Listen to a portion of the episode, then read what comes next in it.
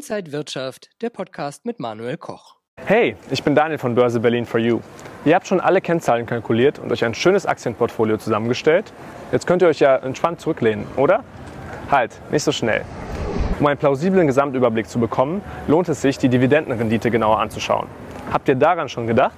Naja, die Dividende ist ja das, was man rausbekommt, also das, was man zahlen muss, also der kleine Prozentsatz. Ja, das habe ich schon mal gehört. Aber ganz genau, was es heißt, weiß ich jetzt auch nicht mehr.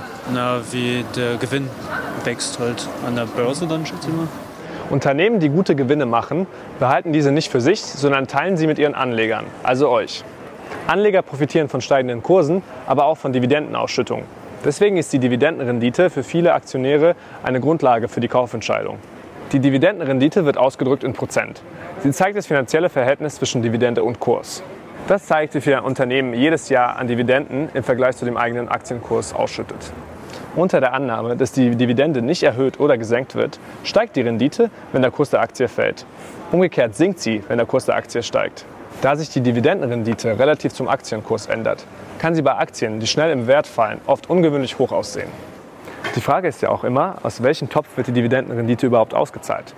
Ist es aus dem Gewinn, weil es dem Unternehmen gut geht, oder ist es eher aus den Rücklagen, um den Anleger bei der Stange zu halten? Auch die Dividendenrendite ist nur im Vergleich aussagekräftig, mit anderen Unternehmen aus derselben Branche oder mit errechneten Werten aus der Vergangenheit. So, jetzt haben wir die fünf wichtigsten Kennzahlen zur Bewertung von Aktien durch. Ich hoffe, ihr könnt diese Kennzahlen anwenden, um die richtigen Aktien für euer Aktiendepot auszuwählen. Aber vergesst nicht, es reicht nicht, sich nur einmal damit zu befassen. Ihr müsst euer Portfolio in regelmäßigen Abständen überprüfen. Habt ihr noch Fragen? Dann schreibt mir gerne in die Kommentare und seid gespannt auf die nächsten Folgen bei Börse Berlin for You. Bis dann. Ciao, ciao.